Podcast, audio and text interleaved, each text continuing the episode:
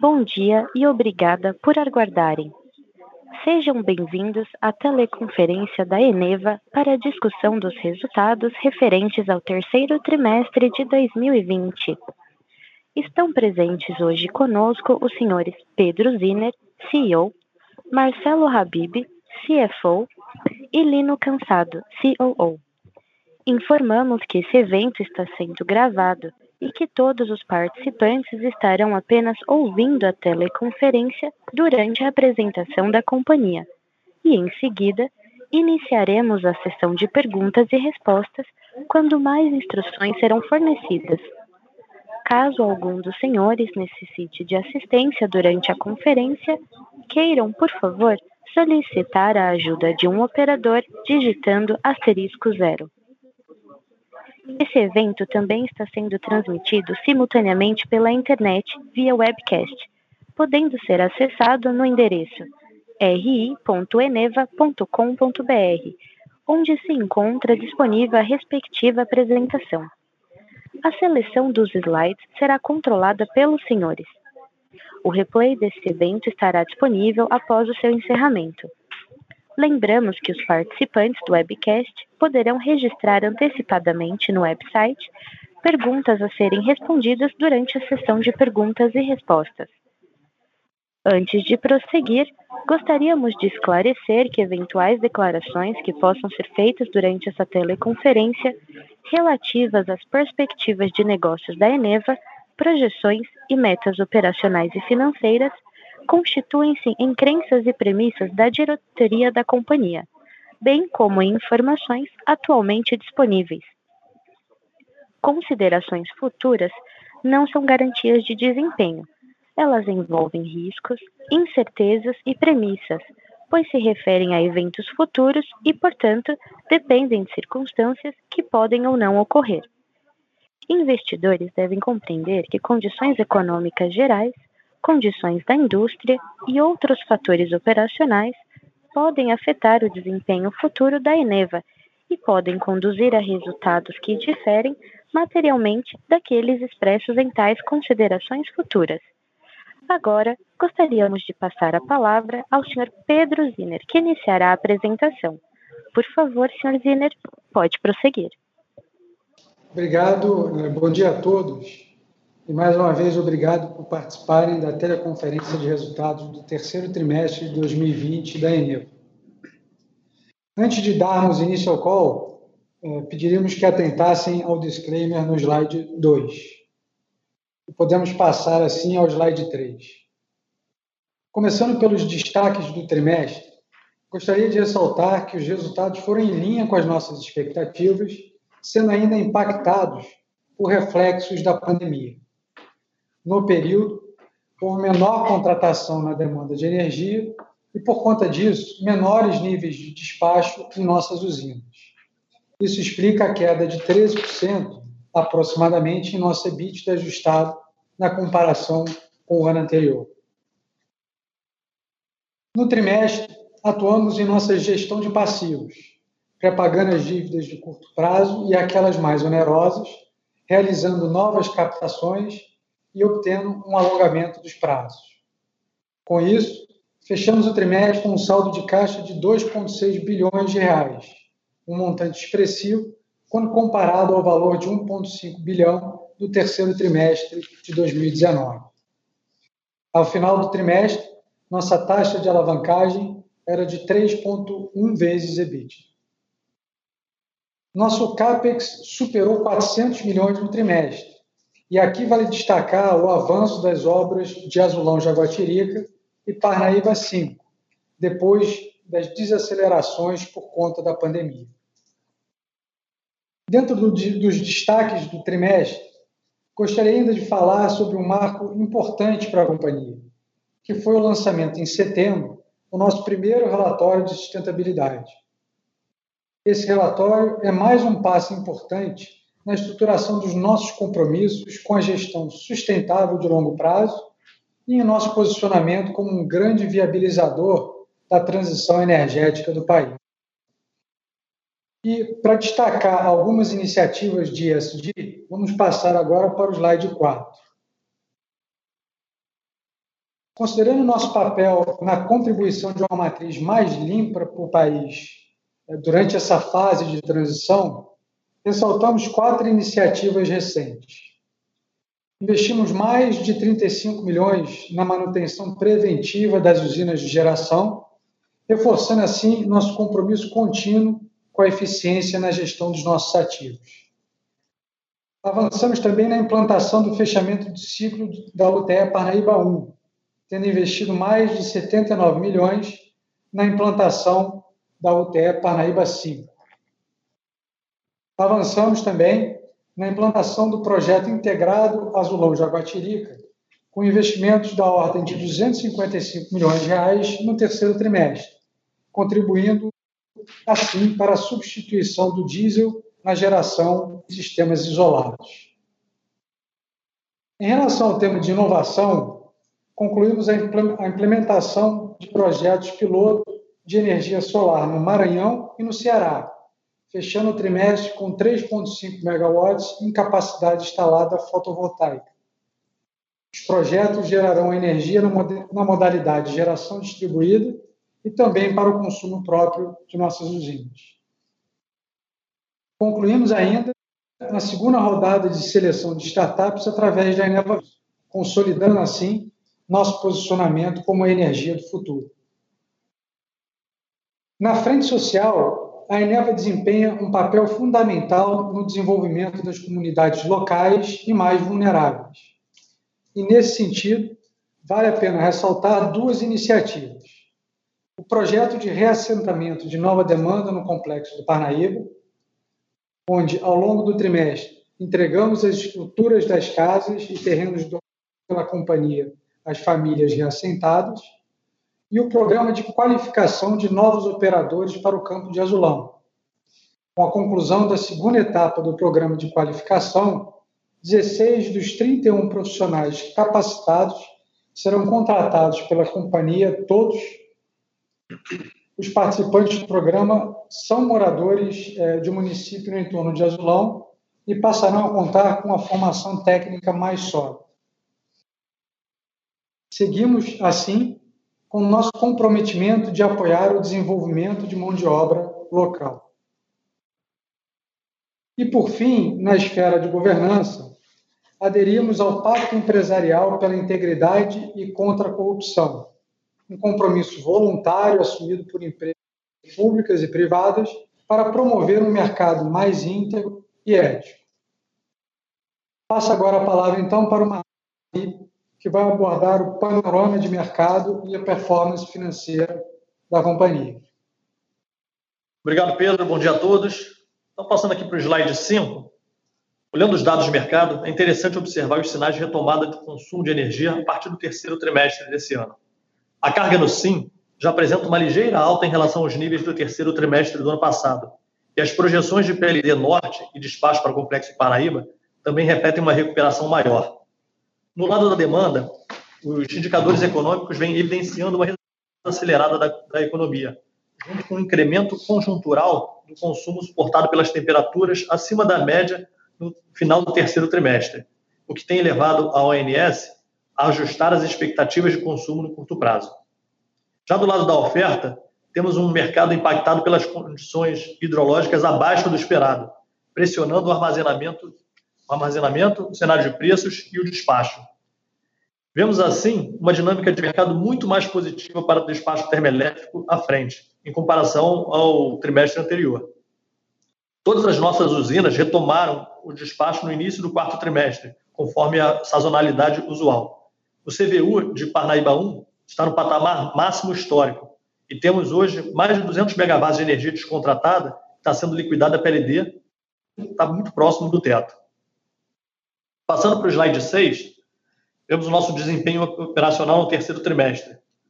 É, há uma queda em relação à nossa geração líquida quando nós comparamos com mesmo, o mesmo período do ano passado, que foi consequência do movimento atípico para o trimestre, onde quase todas as nossas usinas estavam desligadas fora da ordem de mérito. Apenas a UTE Paraíba 2 teve despacho de julho a setembro, para atender o período de inflexibilidade contratual. A Paraíba 4 despachou apenas na última semana de setembro, UTE Parnaíba 1 despachou por poucos dias para comprovação de disponibilidade, após indisponibilidade para o período de indisponibilidade para a conexão do Diverter Dumper da UTE Parnaíba 5. Como resultado do menor despacho, tivemos uma redução nas receitas variáveis no período, que impactou nossa receita líquida consolidada e registrou uma queda de 35% na comparação anual, totalizando 562 milhões de reais no terceiro trimestre de 2020. Passando agora para o slide 7, vemos a evolução do EBITDA ajustado consolidado, onde tivemos uma retração de 13,7% na comparação anual. Resultado esse afetado pela queda nas receitas é, oriundas do menor despacho. No segmento upstream do complexo Parnaíba, responsável pelas atividades de exploração e é, produção, foi o principal responsável pela a contração do EBITDA.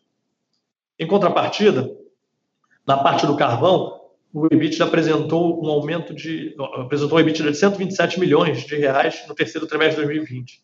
Foi uma alta de 47,9% em relação ao terceiro trimestre de 2019 mesmo com a falta de despacho nesse trimestre, quando a gente compara com um despacho médio de 82% no terceiro trimestre de 2019.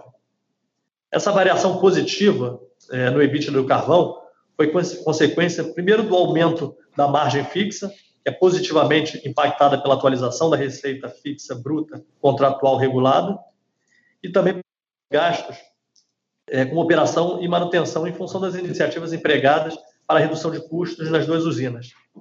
Além disso, a gente teve uma melhora na margem comparada com o ano passado, em função da, de que no ano passado houve uma deterioração da margem variável, em função aumento do, entre o custo médio do estoque do carvão e o CVU da usina, no momento que ela despachou novamente, no terceiro trimestre de 2019. E também registramos uma melhoria na margem do segmento de comercialização, impulsionada pela nossa bem-sucedida estratégia de alocação baseada na expectativa de redução de preços no terceiro trimestre de 2020, bem como pela reversão de algumas provisões trabalhistas durante o terceiro trimestre de 2020, no total de 29 milhões de reais. Passando agora para o slide 8, temos uma geração de caixa operacional no trimestre de 271 milhões de reais, o que equivale a uma conversão de aproximadamente 94% do EBITDA do trimestre em caixa, no próprio período.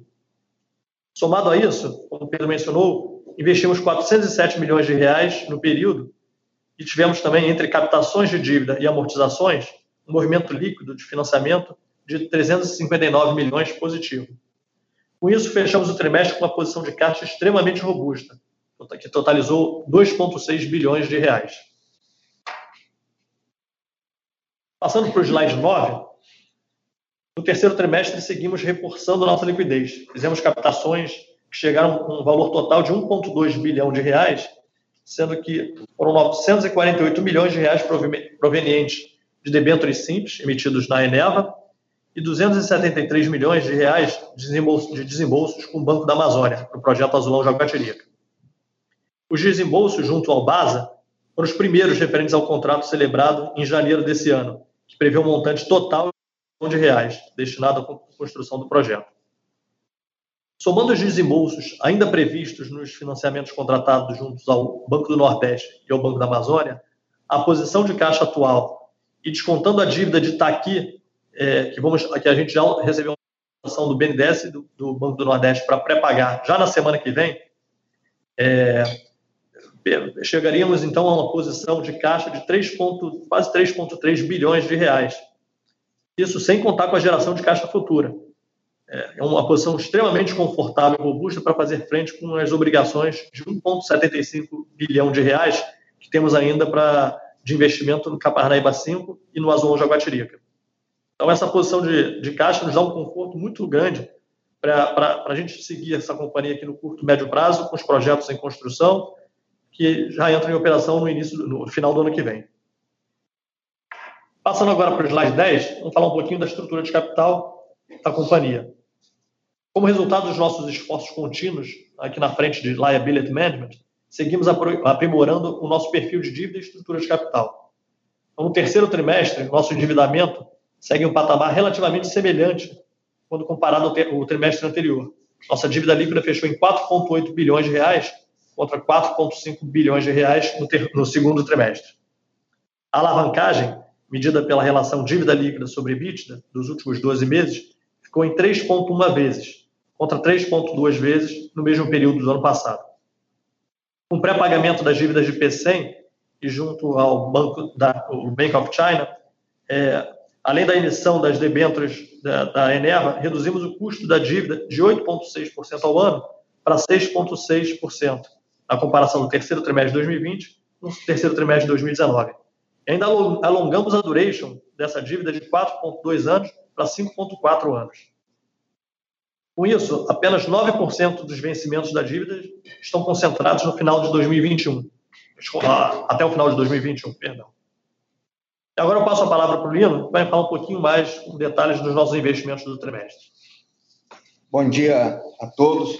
É, bem, com a retomada do, do, ritmo acelerado das obras, após um período de baixa atividade é, no final do segundo trimestre, os investimentos consolidados totalizaram 407 milhões no terceiro trimestre, alta de 3,1% na comparação com o terceiro trimestre de 2019, sendo que 82% desse total foi destinado à construção do projeto integrado Azulão Jaguatirica e da usina de Parnaíba 5, que são os grandes projetos de investimento da companhia.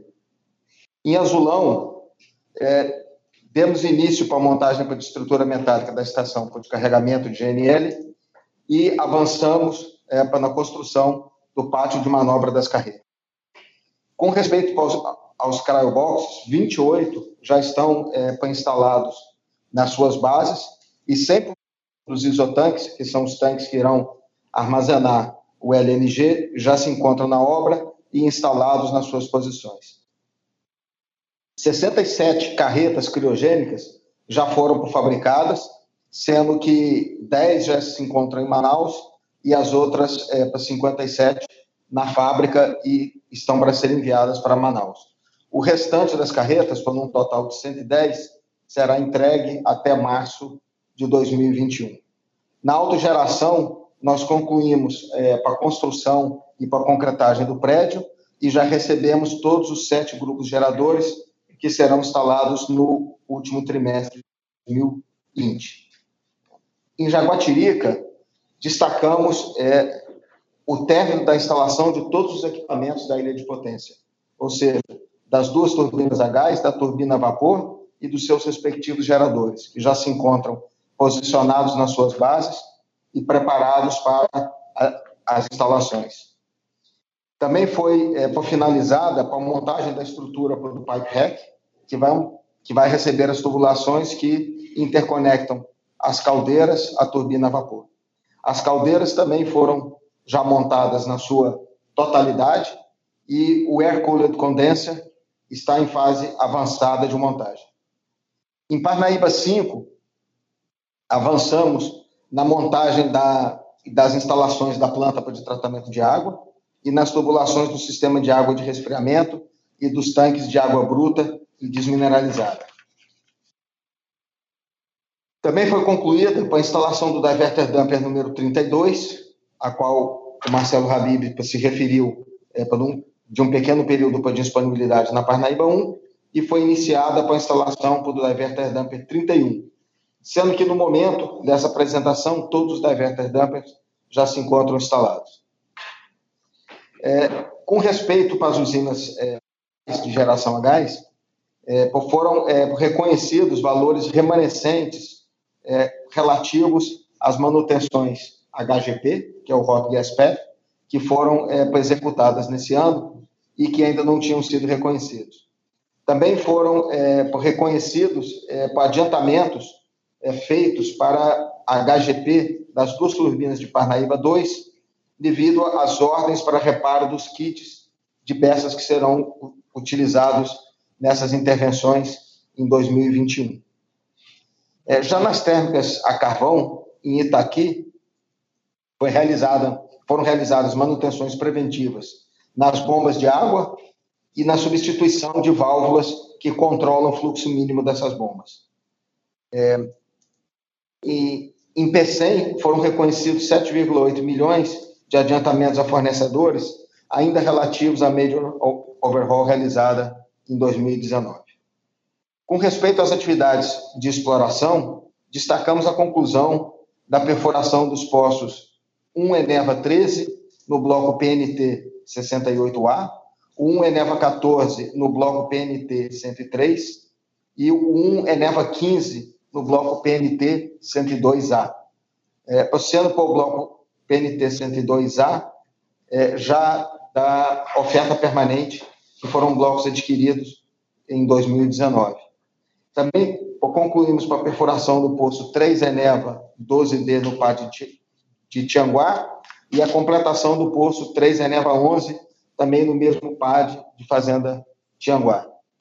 Com relação às atividades de desenvolvimento, finalizamos com a perfuração do poço é, 7 GBTE 1MA, que é um poço no campo de Gavião Tesoura, que é um poço de desenvolvimento, mas também foi é, perfurado com o objetivo de averiguar a extensão da acumulação de Gavião Tesoura.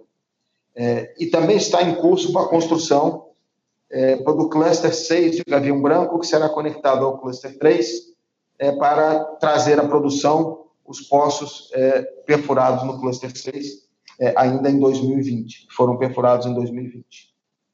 Seguindo agora para o slide 12, é, podamos um, uma visão geral das diferentes etapas é, dos projetos e o que já foi é, executado.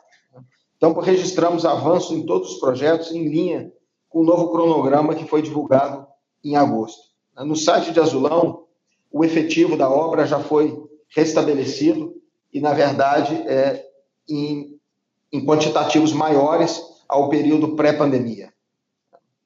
É, o comissionamento a quente tem início previsto para dezembro de 2020, quando é, iremos fluir gás pela primeira vez pela extração de tratamento de gás. E seguirá com o comissionamento é, da unidade de autogeração, depois dos cryoboxes e, eventualmente, é, do equipamento de carregamento de LNG, com conclusão prevista para 2021, é, para abril de 2021, quando estaremos abastecendo as primeiras carretas criogênicas, as quais estarão entregando LNG para Jaguatirica já no mês seguinte, em maio de 21. Em relação à construção de Jaguatirica 2, o efetivo da obra também foi totalmente recomposto e encontra-se também acima da projeção anterior ao período é, crítico da pandemia de Covid-19 o nível de execução geral da obra está acima de 65%. Como já mencionado, os equipamentos da ilha de potência estão todos posicionados e o início do comissionamento a quente é esperado para é, maio de 2021, quando chegam os primeiros carregamentos é, de LNG na planta. O início da operação do sistema integrado é, é estimado para outubro de 21, ou seja, já com sua é, para operação comercial. E como informamos na última divulgação de resultados em agosto de 20, a companhia solicitou à ANEL a extensão do cronograma e adiamento da entrega de, de energia por até 120 dias, com excludente de responsabilidade. A solicitação é, se encontra em análise pela agência e ainda não temos é, resposta para reportar no presente momento. Em Parnaíba 5, é, cabe ressaltar que a maioria dos grandes equipamentos já foi entregue na obra ou está é, em, em, curso é, seu movimento logístico. Né? Portanto, é, o transformador principal da unidade já se encontra na base, entregue na obra e posicionado na base.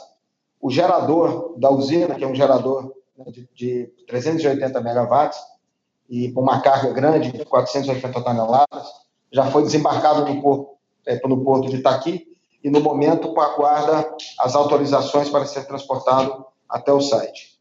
É, a turbina, é, os estágios de alta pressão e de média pressão, fabricados nos Estados Unidos, também já foram desembarcados e, nesse momento, já foram, inclusive, entregues na obra em em Santo Antônio dos Lopes. A chegada do rotor da turbina a vapor está prevista para novembro de 21 e o LP RUD, o estágio de baixa pressão da turbina a vapor, que foi fabricado na China e já foi embarcado, é esperado em janeiro de 21. E o último grande equipamento a ser entregado é, na obra vai ser para o condensador, que foi fabricado na Indonésia e tem chegada estimada para março de 21. Com essas entregas, o risco é, de algum atraso devido é, à fabricação dos grandes componentes da obra é, vai ser praticamente eliminado. O início é, de operação comercial da usina está previsto para fevereiro de 2022. Dando sequência é, para o slide número 14, apresentamos agora é, algumas fotografias do avanço das obras.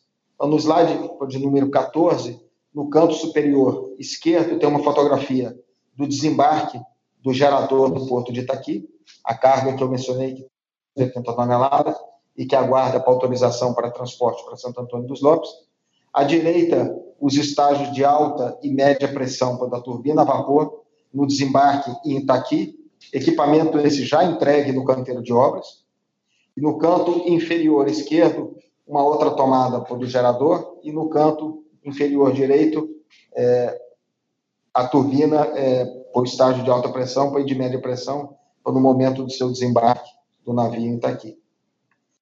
Movendo para o slide de número 15, fotografias na parte superior é, do, do transformador principal da usina, que, é, que já foi para entrega da obra e já está posicionado em sua base, e na parte inferior, é, uma tomada da instalação dos diverter dampers, que, como mencionei, todos os quatro já se encontram instalados, e essa é a parte que conecta as, é, a saída para a exaustão para das turbinas da Parnaíba 1, as caldeiras que estão em construção da usina de Parnaíba 5.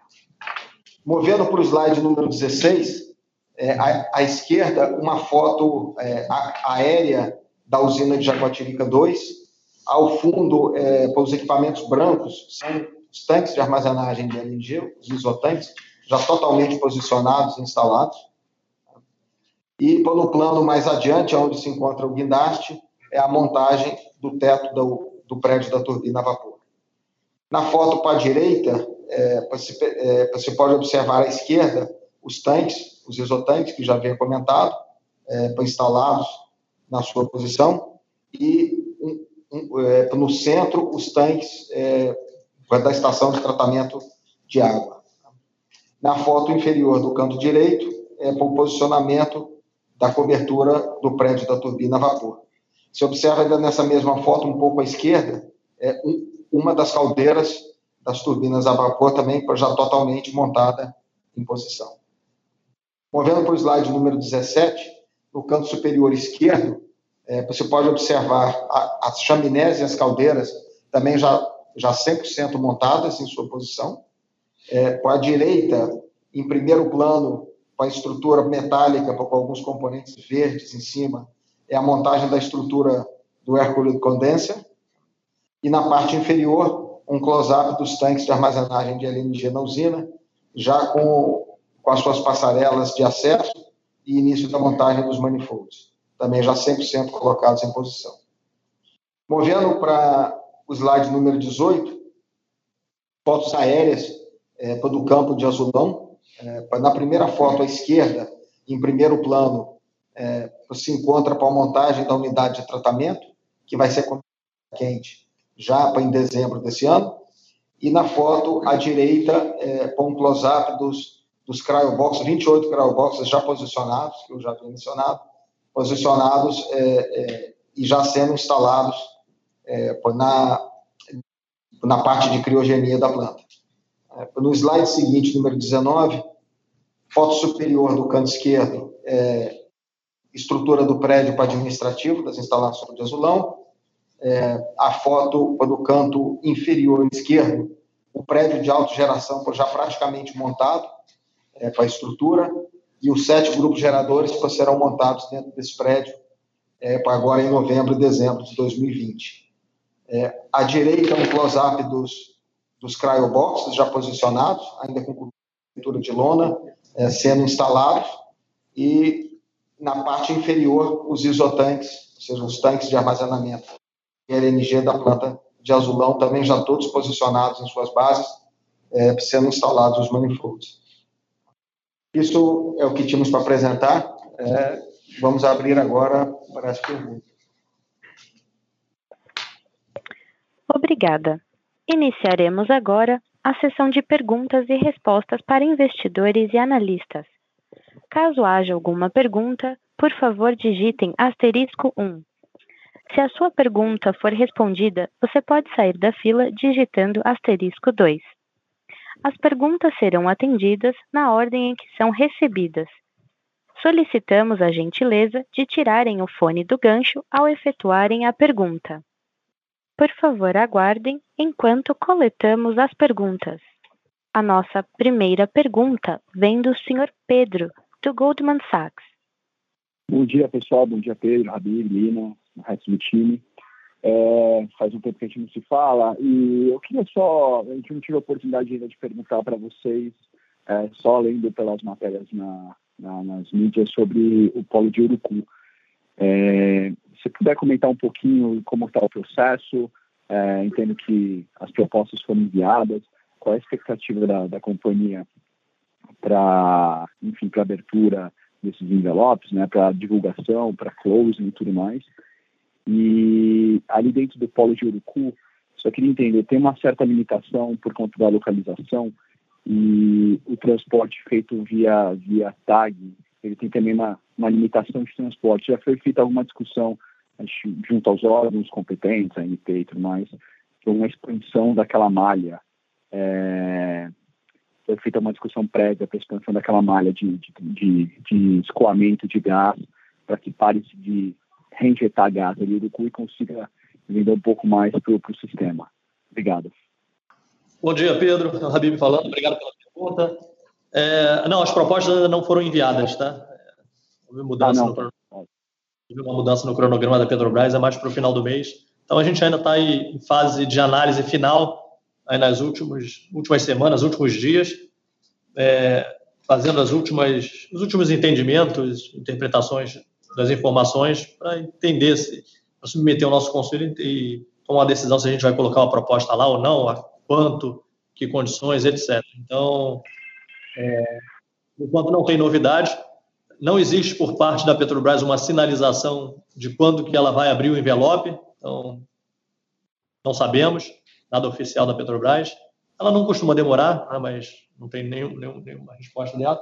Em relação a, ao gasoduto, Bom, como você sabe, é o gasoduto da TAG, né? Então, é, obviamente, eu acho que todo mundo que está interessado, olhando o ativo, está conversando, analisando a Petrobras, está conversando também com conversa também com TAG para entender potencial de, de expansão, interesse, custo, etc. Mas no final do dia, esse é um investimento que seria ou que será da TAG, e aí ela vai cobrar através de uma tarifa a ser, a ser negociada com o detentor da molécula. Tá bom, ótimo. E até, até para entender um pouco a cabeça de vocês, porque me parece que é um ativo muito grande, né? Eu tenho um pouco de dificuldade de precificar esse ativo, até porque tem óleo e tem todo essa, esse gargalo ali da, é, do escoamento, e, a, e mesmo que você tem de infraestrutura hoje é uma, é uma tarifa muito alta, né? Entendo que esses contratos eles vencem é, para o final da década, agora se não me engano, sempre que eu estiver errado, 28, 29. É, e, claro, tem, deveria ter a discussão do interesse da, ali do, da TAG de expandir, que eu imagino que tenha. Aí eu também não consigo entender ainda qual os moldes que seria feita essa expansão, né? Seria feita uma nova licitação, seria feito como se fosse um capex de reforço em transmissão, que aí teria um WOC regulatório para precificar a, a molécula é, que vai passar por ali, enfim.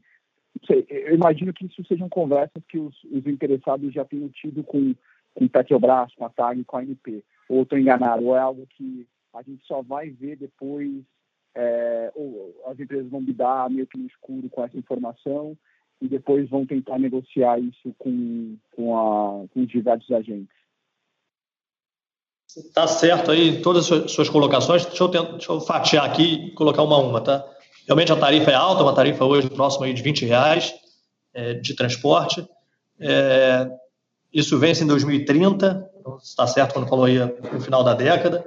E, assim, o, em relação a, a, a potencial incremento de, de, transporte, é uma negociação com a TAG. Ela fazendo investimentos adicionais é, que possam é, que desengargalar e fazer um transporte adicional de molécula, é, esse investimento adicional deverá remunerado, não necessariamente a tarifa existente, mas a tarifa que remunere o CAPEX incremental, e aí, obviamente, há um incremento na, é, de tarifa nesse, nessa proporção. É, enfim, acho que todo mundo que está tá interessado deve estar tá conversando com a TAG. Assim, como a gente está aí é, quase que às vésperas da, de colocar o envelope, essa informação, obviamente, é muito sensível e estratégica, tem as suas melhores estimativas e guardando para si até o momento de colocar o envelope. Mas, de, de maneira geral, é isso que colocou. Conceitualmente, você está certíssimo. Tá? Só para finalizar aqui, eu estou estendendo um pouquinho, porque eu acho interessante esse tema, acho que é, é um dos temas que está mais em, é, em, discussão agora. É, o que muda para a empresa? É, vamos supor que se, se sagram, sagram vencedores desse, desse processo, né? participe e sagre esse vencedor. O que, muda para a empresa? Me parece um salto, mais um salto. Né? A história da, da Neva é interessante, que são vários saltos e a empresa vem absorvendo muito bem esses saltos, é, entregando tudo é, conforme prometido desde a época do IPO. Isso seria mais um salto, é, ou seria o salto da empresa, da, da, da, história da empresa até aqui? Ou seria mais, só mais um salto para vocês, uma mudança de patamar? Oi, Pedro. Está falando Pedro Ziner. Tudo bem? Tudo bem e você? Tudo ótimo. Assim, eu acho que está mais na, assim, dentro do contexto da primeira afirmação que você, eu acho que assim, o que a gente assim, vem mostrando ao longo do tempo é, assim, é uma plataforma de investimentos assim, com uh, alta capacidade de alocação de capital. Eu acho que o Urucu é mais uma oportunidade dentro desse contexto. Sem dúvida, é, é, é um ativo assim, grande, mesmo comparado com a companhia, né, mas o que a gente está adquirindo são ativos estão dentro do core da companhia. Né? Assim, a gente tem a capacidade é, dentro de casa de operar e desenvolver esse tipo de ativo. Acho que esse talvez seja o ponto mais importante. Né? Acho que a gente sempre reforçou muito é, que a grande vantagem competitiva que a gente tem é acesso à molécula de gás a um preço competitivo. Aí você pode monetizar através da comercialização do gás ou a venda é, é do elétron. Então, assim, eu acho que esse é mais um, um salto dentro assim, da estratégia da companhia. Tá ótimo. Obrigado, Pedro. Obrigado, Habib, também. Nada. Um abraço.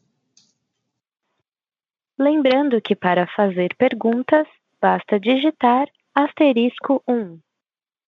A nossa próxima pergunta vem do Sr. Pedro do Goldman Sachs. Eu vou, eu vou, vou aproveitar aqui a oportunidade, que faz, de novo, faz um tempo que a gente nos fala, e eu queria perguntar para vocês um pouquinho, você, o Pedro comentou um pouquinho da, da, do que é o core da empresa, né? A vantagem de ter a molécula e monetizar de algumas, de algumas formas, né?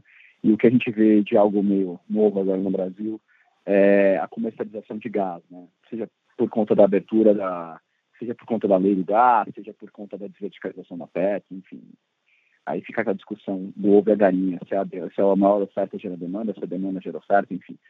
Mas eu, eu, queria entender um pouquinho de vocês como, como é tem sido a estruturação desse time de comercialização e qual seria o foco da comercialização, né? É, entendo que em Azulão, eventualmente, você não tem um despacho é, tão grande assim, você poderia, eventualmente, é, capilarizar ali um business de comercialização local. Queria entender um pouquinho como é que está a formação desse time, a, a estratégia da empresa para comercialização? Se é, é, algo pequeno, é embrionário, ou é algo que pode se tornar relevante dentro da empresa? Oi, Oi Pedro, Pedro aqui de novo. É, eu, eu acho que a gente vem dando assim passos pequenos e importantes dentro da comercializadora. Você deve lembrar que você acompanha assim desde o início a história. É, e eu acho que a gente sempre teve uma estratégia e continua tendo, tá? conservador em relação ao posicionamento da, da, da, comercializadora, mas acho que talvez assim uma grande mudança que possa vir a acontecer ao longo do tempo é um reposicionamento dentro desse contexto que se levantou, né? assim, é, dentro do contexto de assim, acesso à molécula de gás é, de forma competitiva e havendo efetivamente é, excedente de gás nos campos, né, um, um, uma, um componente importante da estratégia da companhia assim, é a comercialização ou a monetização desse potencial excedente. Então, assim, é, eu acho que a gente assim, vem evoluindo e está tentando aumentar a capacitação da companhia dentro desse contexto. Assim, seja trazendo gente nova, assim, ou assim, desenvolvendo a competência dentro de casa. Não sei se respondi a sua, a sua pergunta, mas. Sim, sim, claro. Não, não. É, era mais até para ter uma, uma ideia de, de como está sendo formado a, a, cabeça da empresa, ou como tem evoluído a cabeça da empresa para comercialização. E, e, e, você acha que pode ser algo uh, relevante nos próximos, em algum momento, ou uh, esse também é um mercado que, por ter uma barreira, eu digo comercialização, tem vários níveis de comercialização, né, se eu estiver errado. Tem tanto a comercialização da sua própria molécula, enfim, ou fazer uma comercialização de molécula de terceiro, ou atingir clientes de pequena escala, é, ou clientes de larga escala, são várias coisas. Eu queria só entender onde a empresa acha que tem uma vantagem é, maior para atuar. É, de repente, atender aqueles clientes que hoje são, consomem o diesel a um valor muito mais caro, ali perto da tua, das, dos teus campos, né, dos teus poços, ou também algum, eventualmente, o, o business de comercialização de larga escala, seja de, de gás próprio, gás de terceiro, também faria sentido para vocês. É, assim, é, eu, eu, vou responder de uma forma mais genérica, assim, sentido faz, acho que depende do, assim, do, da quantidade e o excedente de, de, reserva que a gente assim, pode vir a ter dentro dos campos, né? Que aí uhum. fazendo uma comparação com, assim, tem um, um mix de um portfólio efetivamente faz todo sentido. É, não sei se eu respondi, mas assim, todas as, assim, a segmentação que você mencionou, ela faz sentido, mas de novo, vai depender da escala.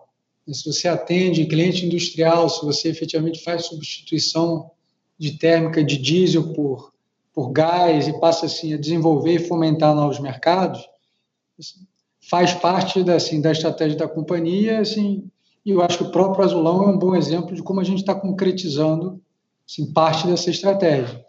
Né? Você gera uma nova negócio é, dentro da companhia né, através do transporte do gás, efetivamente, do campo de Azulão até Jaguatirica. E assim, só, só antes do tem um outro, assim, um componente importante por trás disso tudo, que são alterações dentro da própria agenda regulatória. Né? Você tem é. acompanhado, tem uma série de, assim, de questões e, e posicionamentos que tem que ser resolvido para que o mercado efetivamente se desenvolva. O mercado mais livre. Né? É, Pedro, Lino aqui, só para completar o que já foi dito, né? Assim, é... primeiro depende né, das reservas excedentes, né, como mencionado. Depois é uma questão né, de custo para viabilizar a conversão dos diversos, das diversas oportunidades que se encontram ali. Né? A molécula nossa é muito competitiva, então ela tem um custo bastante competitivo. Depois tem um custo de liquefação e transporte. Então, vai ser sempre uma equação aí de volume e distância é, para justificar os custos de liquefação e transporte. Se esses custos são justificáveis é, para os agentes que tem ali no entorno, assim, o, o, modelo vai ser super vencedor. E pelo que a gente tem é, analisado aqui até o momento, através da comercializadora, a gente tem feito o levantamento das possíveis oportunidades, é, existem é, várias oportunidades onde essa equação de esse volume ela é competitiva. Então, vamos ver com o tempo, se as reservas estiverem lá, o excedente, eu acho que existe uma grande possibilidade, sim, do, do modelo ser vencedor. Ótimo, excelente, pessoal. Obrigado pela, pelas respostas. As próximas perguntas vieram do webcast. Bom dia. Existe interesse da companhia em participar do leilão de oferta permanente marcado para dezembro? Poderiam comentar sobre oportunidades nos blocos oferecidos? Caso vocês levem Uruco, esse leilão ainda faz sentido agora em dezembro? Segunda pergunta. Como está a situação de Juruá? Enxergam um ativo como dependente do polo de Uruco ou acreditam que conseguiriam devolver e monetizar o gás de Juruá de outras maneiras? Bom, é, é lindo aqui. É, oferta permanente, acho que olhar os blocos, é dever de ofício da companhia. Né? Ou seja, a gente participou da, da, da última rodada da, da oferta. E, assim, com certeza estamos olhando com interesse é, tanto áreas do entorno onde a gente atua, como, inclusive, até outras áreas. Né? É parte do dia a dia da companhia. Então, sim, a companhia tem interesse, está é, tá acompanhando, é,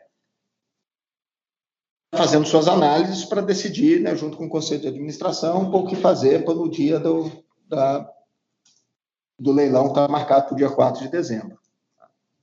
É, com respeito é, a Juruá, é, é, um ativo que está incluído na oferta permanente, está numa área de atuação onde, onde a companhia já vem desenvolvendo projetos, né, no estado onde a companhia já vem desenvolvendo projetos, acho que a resposta é similar. Acho que dever de ofício da companhia é, para analisar, é, e, e, acho que, como mencionado na pergunta, existem outras, é, outros processos que estão caminhando em paralelo que podem vir a justificar ou não com interesse maior ou menor, mas acho que é tudo que dá para dizer para as vésperas de, de leilões competitivos. Obrigada. Não havendo mais perguntas, gostaria de passar a palavra para a companhia para as considerações finais.